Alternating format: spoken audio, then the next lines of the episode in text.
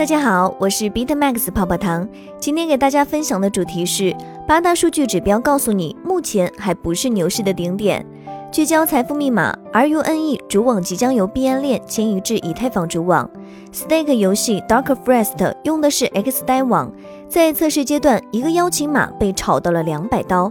玩游戏需要玩家消耗 Stake，所以如果看好游戏的发展，可以囤着 Stake。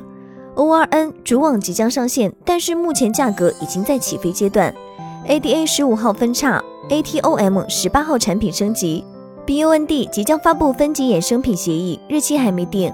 SDT Stake 刀质押量持续上升，空投活动带很多人入坑，目前有人传人的迹象。MTD 在进行 Rapid 后活动，想薅羊毛的可以参与一下。Optimism 天使轮秒光，目前 FA 一季度开启挖矿。Onslash 的 DeFi 保险项目，玩 DeFi 的刚需目前还处于盲挖阶段，没有上交易所。产品非常易用友好，更新速度也很快。如果看好保险这个板块，可以场外收点或者参与挖矿。FLR Finance 波瑞上的 DeFi 项目，老外热情很高，目前测试网阶段应该会有测试激励，有闲置的资源可以试试看。Acash 二月上线 IBC，三月初上线主网二。二月份以上的这些项目可以持续关注一下。以上很多币种已经有了不同程度的涨幅，尤其是 BUND 二十四小时上涨超百分之六十。以下关于加密市场的分析来自巴比特资深作者王家健。了解更多财富密码，也可以加泡泡糖微信小写的 PPT 幺九九九零六。前两天呢，很多人看着 DeFi 概念币和山寨币一顿暴拉，纷纷感觉手里捏着比特币和以太坊突然就不香了。越看越来气，甚至还想做空它。在微博和微信群，很多人直接把比特币的价格看到了两万四千刀。结果只用了两天时间，以太坊突破新高，比特币站上了技术派眼里的三万五千刀这一份牛熊分界线。比特币和以太坊目前到底处于怎样的阶段呢？是继续冲刺，还是冲高回落呢？链上新增地指数，总的来看，比特币和以太坊的新用户都在快速增加。对比可以发现，比特币每日新增地指数相对平稳，目前数据还没有达到2017年的水平。以太坊完全不同，2020年已经多次触及历史高点，但是波动极大，近期数据开始回落，这或许得益于 DeFi 的蓬勃发展，以太坊网络显得更有纳新能力。但细看两个指标很有趣，第一。以太坊的新增用户数在二零二零年十二月后开始回落，这或许暗示 DeFi 的纳新能力在降低。第二，看绝对数，比特币每日新增用户数在五十万以上，以太坊峰值也没有超过四十五万，平均二十万以下，这或许说明比特币的群众基础还是大于以太坊。链上交易手续费，从手续费看，比特币远没有达到二零一七年高点，而以太坊则已经远远突破了二零一七年的历史高点。很明显，以太坊的高手续费得益于 DeFi，但比特币为什么增长不给力呢？或许是因为此前 USDT Omni 是主要的交易媒介，投资者都用它来转移资产。但今天大家都在用 ERC 二零或是 TRC 二零的 USDT，甚至是带这种链上原生稳定币，比特币网络的使用程度自然降低了。当然，也有人表示，FOMO 的高潮还没有来。交易所持仓量这两个数据是此轮牛市被谈及最多的一个指标。红线为交易所 BTC、ETH 持仓量，黑线为资产价格。从二零二零年八月左右开始，交易所的比特币和以太坊持仓量一直呈下降的趋势。实际上，观察两条曲线可以发现，比特币的交易所持仓量为逐渐降低，而以太坊从八月开始暴减。这显然与 DeFi 挖矿浪潮相关，投资者提取 ETH 用于流动性挖矿。无论如何，交易所持仓量持续降低，我们还是可以推断，市场参与者倾向于购买比特币且持有比特币，而不是卖出或者大规模抛售，因而对应的市场价格可能依旧没有见顶。另外，这或许预示着 DEX 时代的来临和 CEX 时代的远去。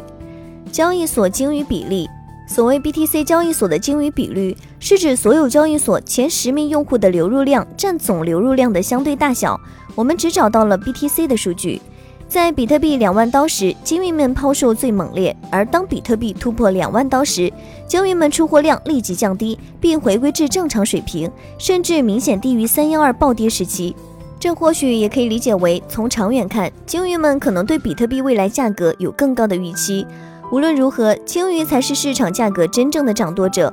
而历史数据也显示，鲸鱼往往在高点完成逃顶。该数据急速拉高时，就要当心了。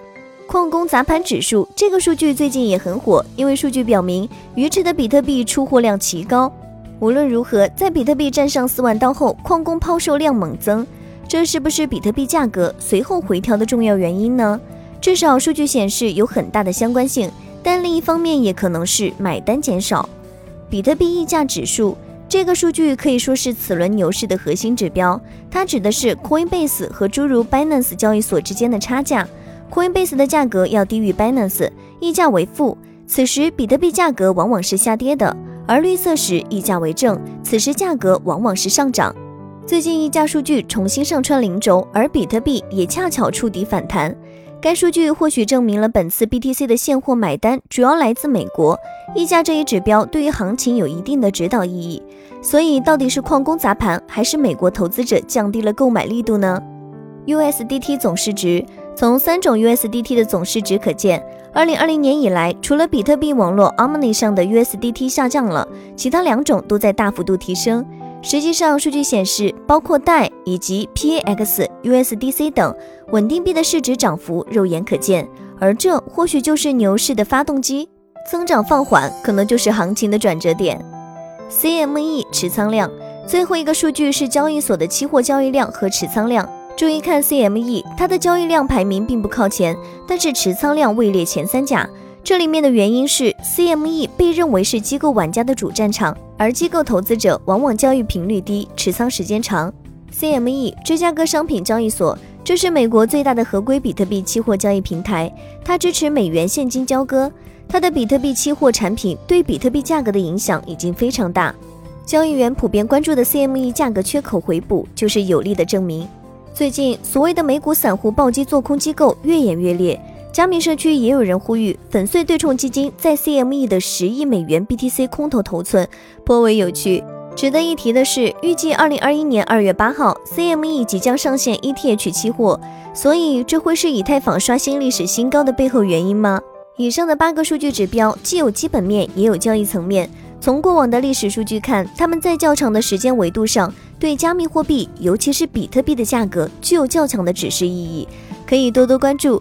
这里我们并没有列出非常有名的贪婪指数，这是因为就本次牛市而言，贪婪指数的意义似乎有限。它从比特币突破两万刀以来一直处于高位，但我们看到比特币并没有像那样回调。但是指标永远只能代表过去和趋势，它无法预测未来。像政策利好、利空等黑天鹅事件带来的短时间的价格波动就无法被有效的捕捉。以上就是今日的区块链大事件。喜欢本音频的话，帮助转发、截屏发给泡泡糖领取奖励哦。好了，今天的节目到这就要结束喽，咱们下期再见，拜拜。